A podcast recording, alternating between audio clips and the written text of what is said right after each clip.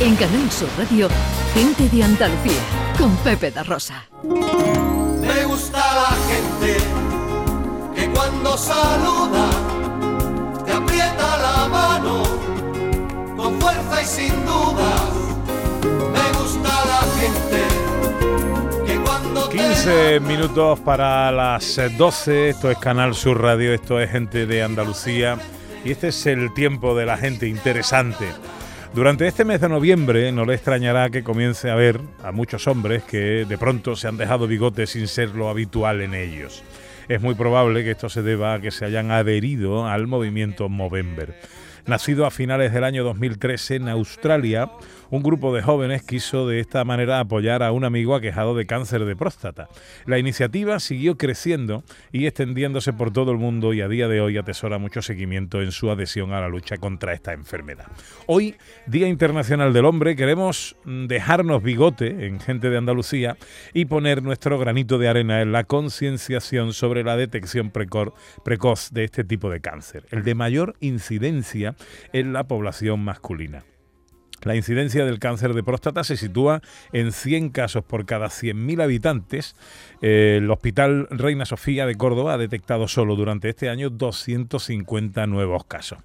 Las autoridades insisten en la importancia de un diagnóstico a tiempo como medida fundamental para reducir esta eh, incidencia. Hoy nos acompaña el doctor Fernando Caballero, urólogo y subdirector médico del Hospital Universitario Virgen Macarena de Sevilla. Doctor, buenos días. ¿Qué tal? Buenos días. Bueno, muchas gracias por aceptar nuestra invitación hoy domingo. Nada, gracias a vosotros. Hoy no sé qué, qué hace usted un domingo habitualmente. Eh, pues si no estoy de guardia, prácticamente nada. Dedicarme a mi vida y a, a la familia y a los amigos. Bueno, eh, es el cáncer, este, el cáncer de próstata, mm, el de mayor incidencia en los hombres. Sin embargo, se dice que no es el más agresivo. ¿Qué tipo de cáncer es? Afortunadamente es así, Pepe. Eh, es el tumor más frecuente en, eh, en el varón, eh, en la población masculina, pero no es el que mayor mortalidad tiene. Eh, afortunadamente, eh, ocupa, según la guía que, que, consultemos, un segundo o un tercer puesto por detrás de, del cáncer de pulmón y de los tumores digestivos en uh -huh. cuanto a mortalidad. ¿eh? bueno, esto es una suerte pero desgraciadamente la parte que nos tiene o donde tenemos que llegar con esto es a concienciar mucho a la población, eh, salvo que, que, la población esté muy mentalizada de hacerse sus controles, etcétera, etcétera, eh, la sintomatología es prácticamente ninguna o muy anodina, no tiene, no tiene mucha clínica. Eh, uh -huh. para que nos entendamos. Y nos decías ahora eh, a micrófono cerrado que es un es una enfermedad silente, que no, no manifiesta Exacto. una... Eh, entonces, lo recomendable, bueno, como, como en tantos otros casos, lógicamente, es la detección precoz. Eh, ¿A partir de qué edad es conveniente que los hombres vayamos al urólogo a, que nos revisen y nos echen un vistazo?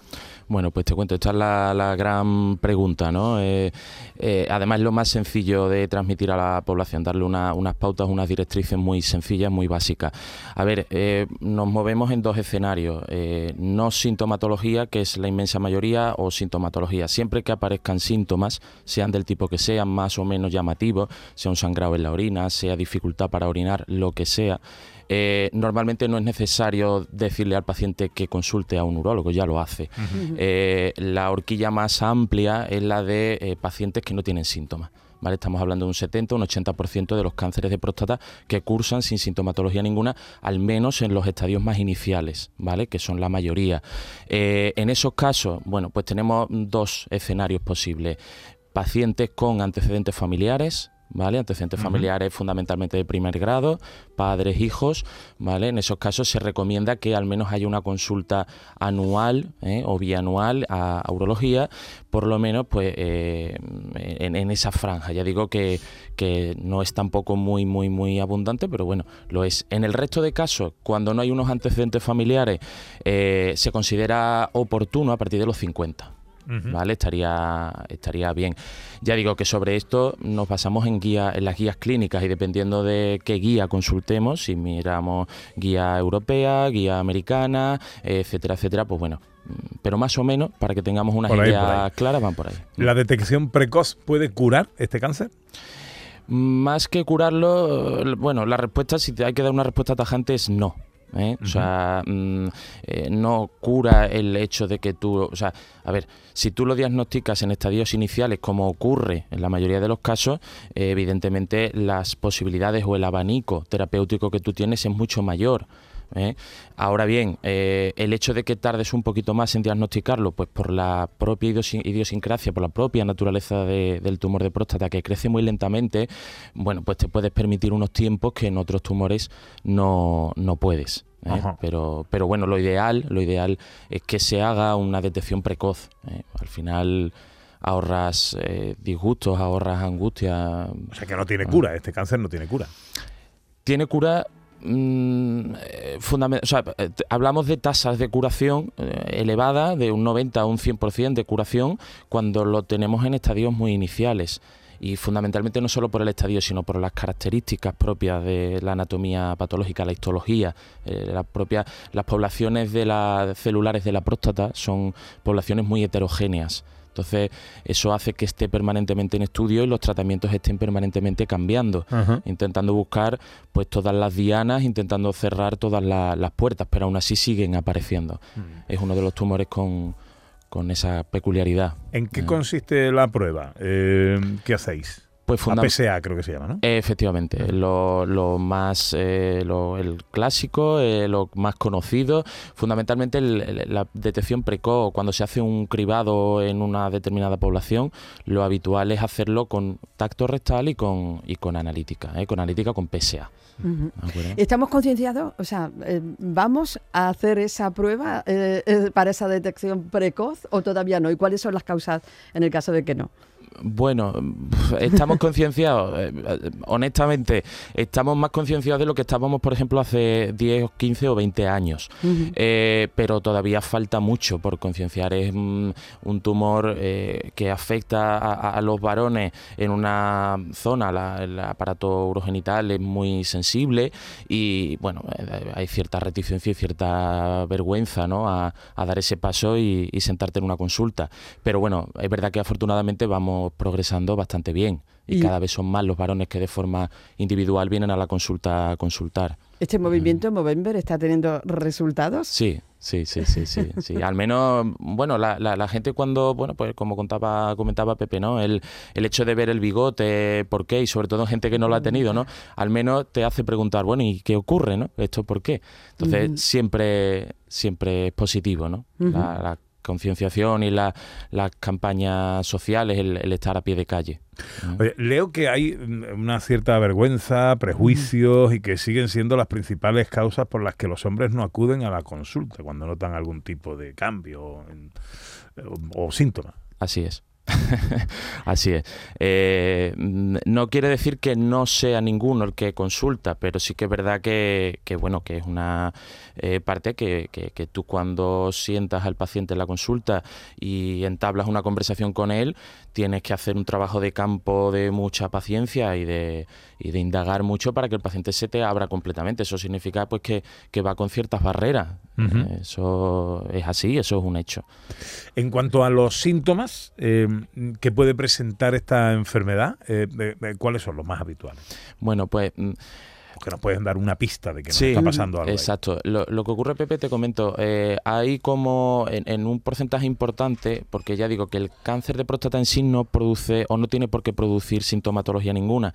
Lo que ocurre es que se solapa en muchas ocasiones con otro proceso simultáneamente que es la hiperplasia benigna de próstata y pueden ser concomitantes, es decir, pueden existir al mismo tiempo y es lo que fundamentalmente da síntomas. Eh, en el caso de dar síntomas, fundamentalmente dificultad para orinar, eh, notar que el chorro cada vez, el, chorro misional cada vez es más, más flojito, más débil. Eh, en ocasiones puede cursar con sangrado, con hematuria, que es el nombre clínico que nosotros le damos al sangrado en la orina. la sensación de, no haber terminado de orinar. disculpa, el sangrado en la orina es una cosa que se nota, que se ve evidente. ¿no? Exacto. no, es que cambie el color, simplemente que se ve la sangre. Se ve, se ve, efectivamente. Hay veces que es más acentuada, a veces que no lo es, pero suele ser uno de los cuadros que más alarma al paciente, el sangrado. Eh, pero ya digo que esto, eh, en, el contexto de un cáncer de próstata, no es lo más habitual. No es lo más habitual. Es curioso porque las mujeres sí que ya llevamos bastantes años, ¿no? Concienciadas con nuestras revisiones anuales, eh, independientemente de que tengamos o no tengamos síntomas. Y sí, pero al hombre le está costando más trabajo esto. Sí, Sí, eh, yo sinceramente ahí ya no sabría deciros realmente si es por, por falta de concienciación, si es por eh, falta de apoyo. Hombre, hay, hay una parte importante que es eh, el hecho de que más allá de las características de cada del varón ¿no? en ese tema, eh, no ha habido tampoco un amparo de, de unas eh, campañas legisladas eh, ni a nivel nacional ni a nivel autonómico hasta ahora que estamos teniendo más movimientos, pero hasta hace prácticamente nada no, no estaba contemplado ninguna normativa al hacer campañas por sistema a todos los varones con una evidencia científica y es que no aportaba el, eh, gran cosa el hacer cribados poblacionales masivos, ¿no? En el caso del cáncer de próstata. Y eso hay estudios muy antiguos, de hace 30, 40 años, en Estados Unidos, que ya lo demostraron. Pero aún así yo creo que más allá de la concienciación que podamos hacer a través de los medios, a través de, los urólogos, de los oncólogos, eh, mm, creo que la cobertura o el, o el, amparo legal sería, sería también importante.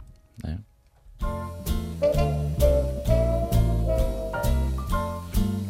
Bueno, pues eh, como eh, resumen y recomendación fundamental, en el entorno de los 50 años, se tengan o no se tengan sospechas o sintomatología, a nuestro urólogo, eh, a que nos hagan esa prueba y a que nos echen un vistazo en la próstata, ¿no? Eso sería la recomendación. E efectivamente, siempre... Pero si hay antecedentes... A partir de los 40. A partir de los 40. Es lo, lo ideal. Doctor Fernando Caballero, urólogo y subdirector médico del Hospital Universitario Virgen Macarena de Sevilla. Una vez más, gracias por aceptar nuestra invitación, especialmente hoy domingo. Que vaya todo muy bien. Muchísimas gracias, gracias a vosotros. Ahora vamos acercándonos a las 12. Es tiempo para la información en Canal Sur Radio. En Canal Sur Radio, gente de Andalucía, con Pepe da Rosa.